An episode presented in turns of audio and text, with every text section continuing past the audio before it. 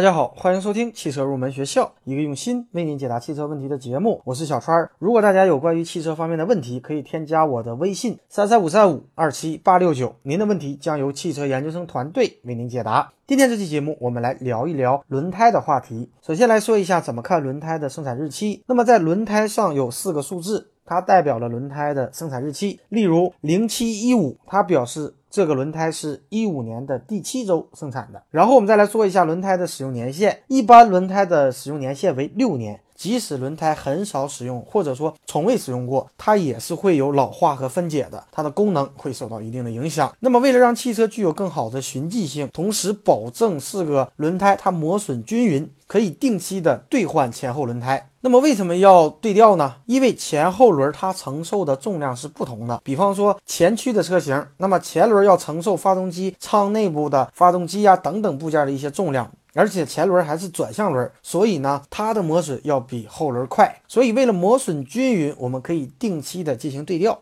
而且首次兑换呢，应该在行驶里程达到五千公里进行，然后每隔一万公里再对调一次。但是轮胎的兑换的顺序大家一定要注意，否则呢将起到相反的效果。这里跟大家说一下正确的轮胎的对调的顺序。比方说前驱的车型，因为前轮磨损严重，所以对调时呢，将两个前轮对调到后轮，那么两个后轮呢交叉对调到前轮，就是。左后轮对调到右前，那么右后轮对调到左前。那么后驱的车型，比方说宝马，它的顺序是不一样的。那么两个后轮呢对调到前轮，然后两个前轮交叉对调到后轮。另外一种情况，如果四个轮胎它磨损的程度已经有了很大的差异，这时呢，大家一定要将磨损较少的轮胎安装在后方，因为转向不足呢，比转向过度它是更容易进行修正的。因为即使出现了转向不足，汽车仍然是继续向前行驶的。但是如如果出现了过度转向，它会让汽车的后端发生侧滑。而使汽车失控，所以说大家一定要记住一点，永远不要让后轮比前轮更早的失去抓地力。然后呢，我们再来说一下汽车的滚动阻力。那么为什么汽车的轮胎在滚动的过程当中会产生阻力呢？大家可以把轮胎想象成无数个弹簧构成的。那么滚动的过程当中，这些弹簧都会经历和地面的压缩和松弛的过程。那么在压缩和松弛的过程当中，会有能量的损失，这个呢叫做轮胎的弹性迟滞。另外呢，由于我们的压缩力它是大于松弛。力的，所以轮胎在滚动的过程当中会产生一个阻力偶矩，阻碍轮胎的滚动。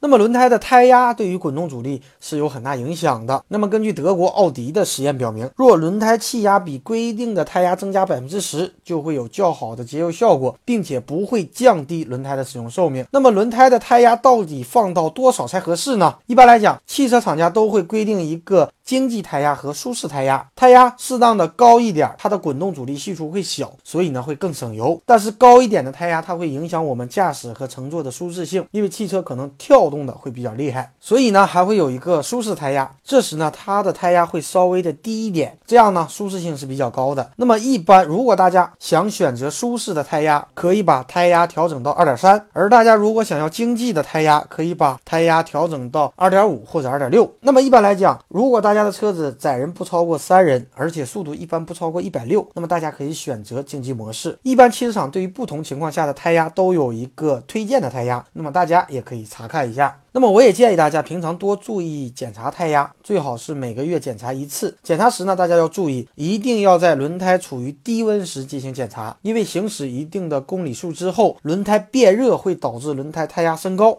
最后呢，我们再来说一下胎压监测系统，它实际上是测量不同车轮的一个转速的差值，从而确定轮胎的胎压是否为正常。因为如果轮胎胎压低，它轮胎的直径会发生变化，并导致轮胎转速的改变。那么我们通过将轮胎之间的转速相互比较，就可以确定是否有一个或者多个车轮的胎压过低。好的，那么以上呢就是本期节目的全部内容。如果大家觉得我们的节目对你有所帮助，可以通过节目下方对我们进行打赏，并光顾我们的官方汽车用品店。最后，祝愿所有热爱汽车的朋友实现自己的梦想。我像一把无情刻刀，改变了我的模样。未曾绽放就要枯萎吗？我有过梦想。